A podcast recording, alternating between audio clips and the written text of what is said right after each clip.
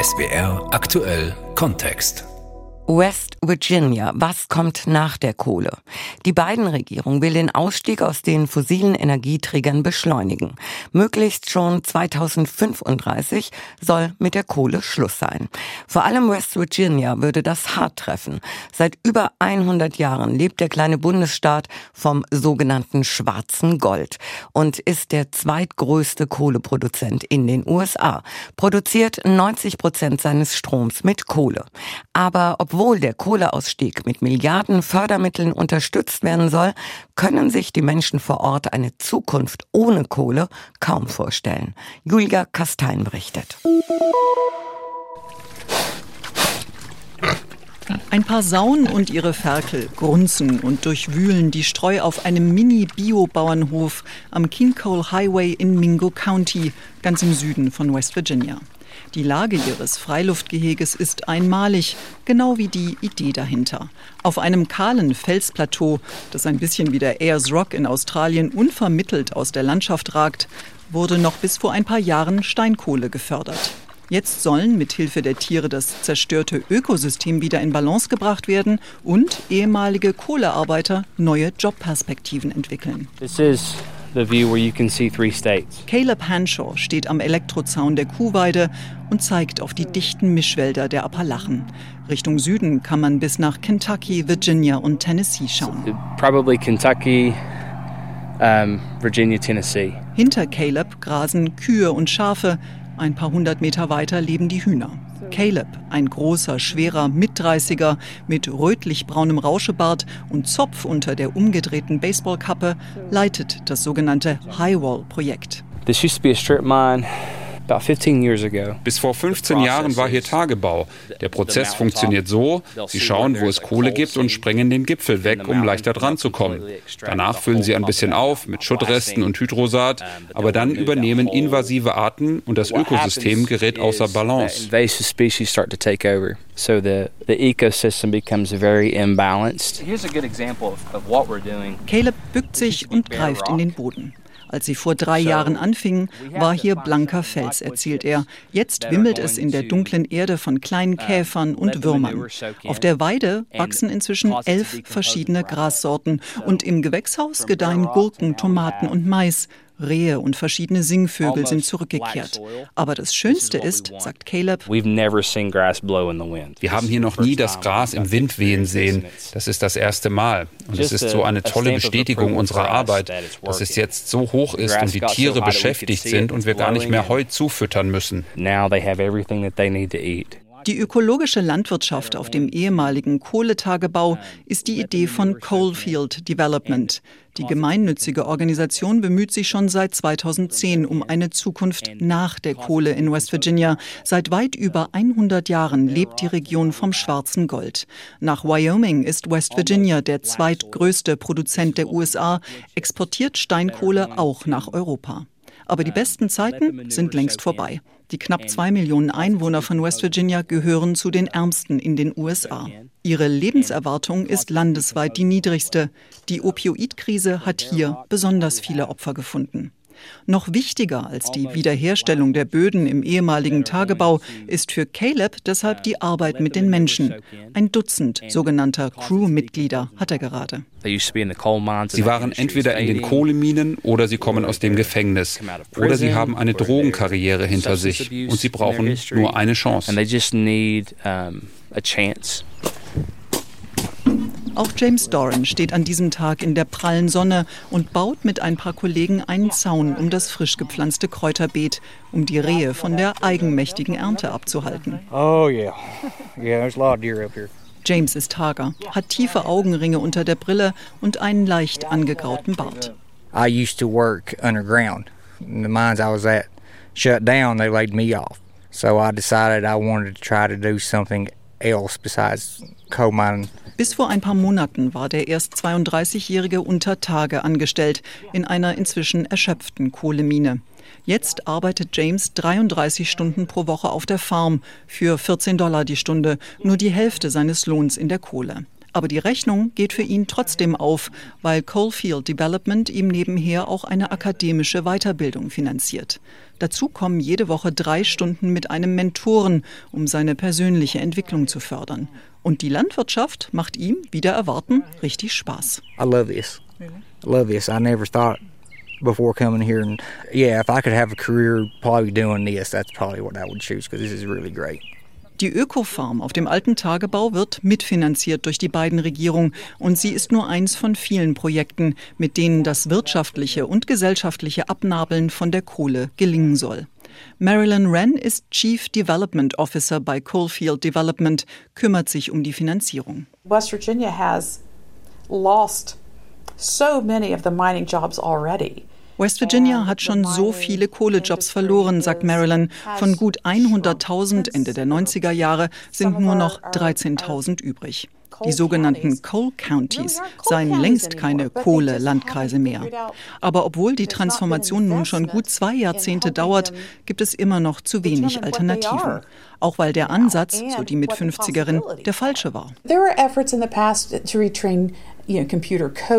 Man hat versucht, die Menschen zu Programmierern umzuschulen oder zu Maschinisten für bestimmte Branchen.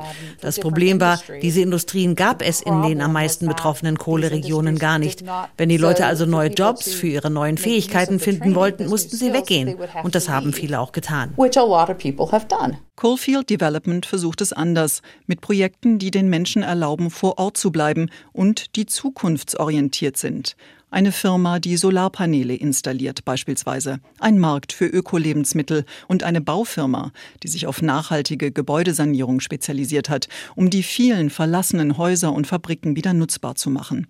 700 Jobs sind so in den vergangenen Jahren entstanden, sagt Marilyn. So it's sort of this multiple es ist eine facettenreiche Botschaft. Etwas, was eine Belastung war, wird ein Gewinn, egal ob es um eine Person, ein Gebäude oder eine Gemeinschaft geht.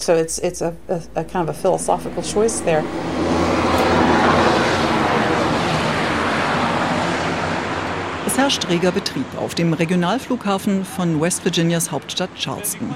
Ein halbes Dutzend kleiner Propellermaschinen macht sich zum Abflug bereit. Well, good morning. Good to finally meet you. Auch Vernon Helton will an diesem Morgen starten. Der 60-Jährige mit grauem Bart und im Pink Floyd Fanshirt ist der Chef von Coal River Mountain Watch, einer lokalen Umweltschutzgruppe aus Neoma, mitten im Herzen der Kohleregion. Aus der Luft will sich Vernon ein Bild über die Bergbauaktivitäten auf den Gipfeln machen und Verstöße gegen geltende Auflagen dokumentieren. Denn vom Boden aus, sagt Vernon, seien diese Abbaugebiete für ihn kaum oder gar nicht zugänglich. Because some of these places are really uh, difficult to get to on the ground.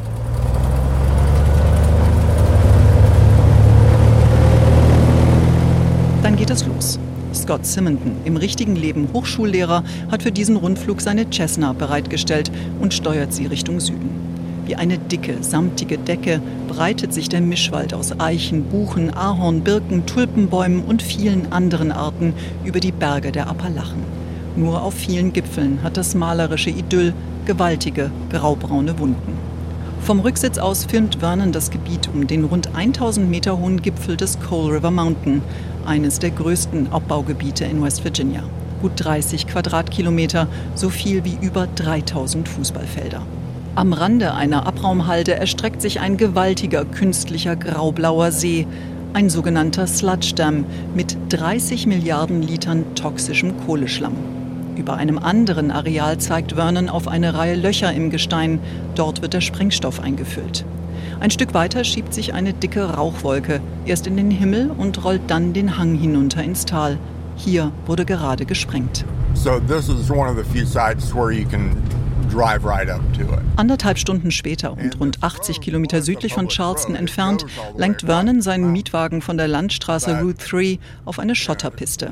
Nach einer Kehre endet der Wald abrupt. Stattdessen gibt es nur noch Geröll, Schutt und ein paar kleine Tümpel mit schwarzem Wasser. Die Hinterlassenschaft von jahrelangem Kohleabbau durch Mountaintop Removal, erklärt Vernon. Uh, we are seeing a mountaintop removal site. We are driving right onto a mountaintop removal site. Etwa 500 Meter weiter den Hang hinauf schiebt ein riesiger Bulldozer Felsbrocken vor sich her. Noch ist der Maple Eagle Komplex nicht erschöpft. Im vergangenen Jahr sprengte und baggerte das Bergbauunternehmen Blackhawk nach eigenen Angaben allein hier 800.000 Tonnen Steinkohle für die Stahlindustrie aus dem Boden unter und über Tage. Wenn weiter gefördert wird, sind die Flöze hier erst 2040 erschöpft. Eine Katastrophe für das weltweite Klima, meint Vernon. So mountaintop removal is uh, kind of a double whammy. Mountaintop Removal ist ein doppeltes Unglück fürs Klima, weil man dadurch die CO2-speichernden Wälder zerstört, um Kohle zu fördern. Und selbst wenn man hier nicht lebt und den toxischen Staub einatmen muss, der bei der Sprengung entsteht, selbst wenn man das dreckige Wasser nicht trinken muss, selbst wenn man in Washington oder London lebt, ist man trotzdem betroffen, weil wir alle auf einem Planeten leben. You're still affected by this because we all live on the same planet. Für Vernons Mitstreiter Junior Walk kann die Zukunft nach der Kohle gar nicht schnell genug kommen. Der 34-Jährige stammt aus Eunice, einem Weiler mit zwei Dutzend Häusern. So we're in Eunice, West Virginia, the town I grew up in. Junior, Zopf, Bart und Dutzende Tattoos, zeigt auf ein Haus mit grauer Schindelverkleidung und kleinem Pool im verwilderten Garten.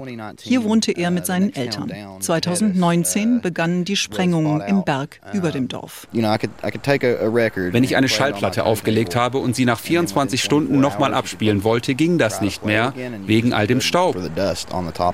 Als Kind besuchte Junior die Marsh Fork Elementary School. Die Grundschule lag unterhalb eines gewaltigen Mountaintop Removal Geländes.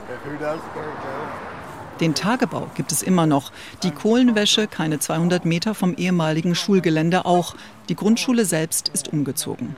Junior deutet auf den roten Flachbau und den verwaisten Spielplatz hinter dem Maschendrahtzaun. Man konnte hören, wie sie die Kohlezüge beladen haben, einen nach dem anderen, stundenlang. Und es war schwierig, sich auf irgendwas zu konzentrieren. Und ich weiß noch, wie ich auf dem Spielplatz war und quasi zugucken konnte, wie sich der Kohlestaub auf alles legte. Und mir war selbst als Kind klar, dass das nicht gut sein konnte. Studien belegen, dass die Krebs- und Missbildungsraten in den Gemeinden in unmittelbarer Nähe der Kohleminen und Tagebauten deutlich erhöht sind.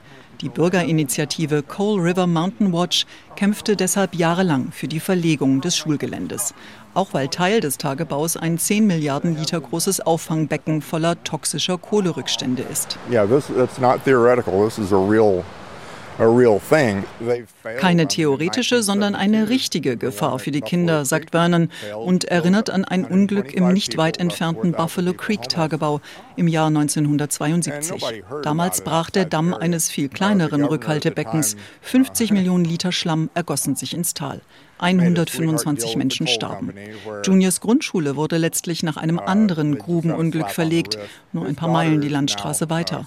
Beim Upper Big Branch Desaster kamen 29 Bergleute im Schacht ums Leben.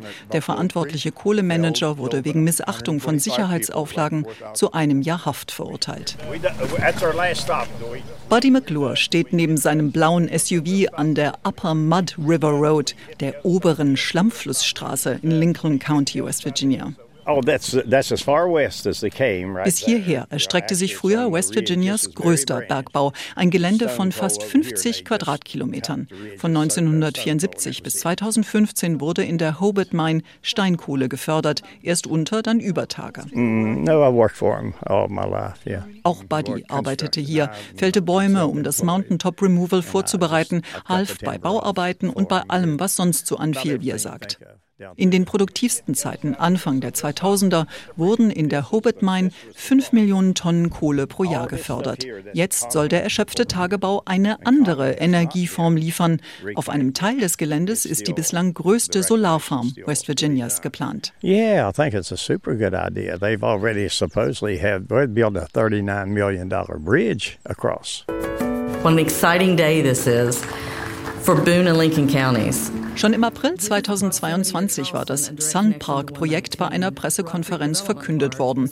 Ein 1200 Hektar Solarpark mit einer Leistung von 250 Megawatt, genug für rund 40.000 Haushalte. Dazu ein Industriepark, Ferienhäuser und meilenlange Wege durch das renaturierte Bergbaugelände fürs Quadfahren, eine der wichtigsten Tourismusattraktionen in West Virginia.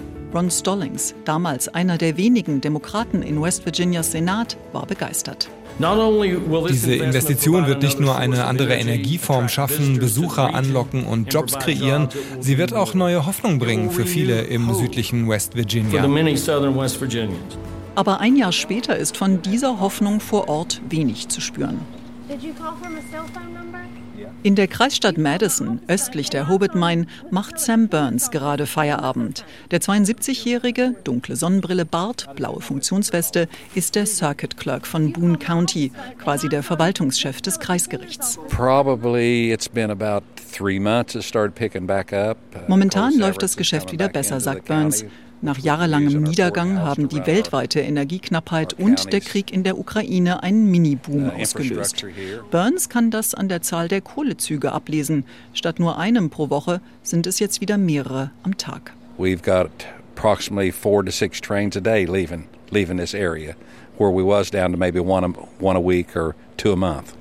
Wie für die allermeisten Menschen hier ist Kohle für Burns ein sehr persönliches und ambivalentes Thema. Well, my father uh, in 1956 was a coal miner and was Burns Vater starb 1956 bei einem Grubenunglück, erzählt er. Sein Bruder und er wurden Bergbauingenieure und Sam betrieb viele Jahre sogar sein eigenes Bergwerk. Sonnenenergie und Wind machen im Energiemix von West Virginia gerade rund 5 Prozent aus. Fast 90 Prozent des Stroms wird von zehn, zum Teil jahrzehntealten Kohlekraftwerken erzeugt. Eine Zukunft ohne Kohle will er sich deshalb kaum vorstellen. Und auch den geplanten Solarpark sieht er skeptisch. Well, we've never had anything like this in our area. Außerdem seien die Bauarbeiten momentan gestoppt, erzählt Sam. Keiner wisse so genau, was eigentlich los ist. Und die Leute hätten mittlerweile Zweifel, ob das Projekt überhaupt je kommt. With this hold up now, they've they've got their doubts that it'll ever happen.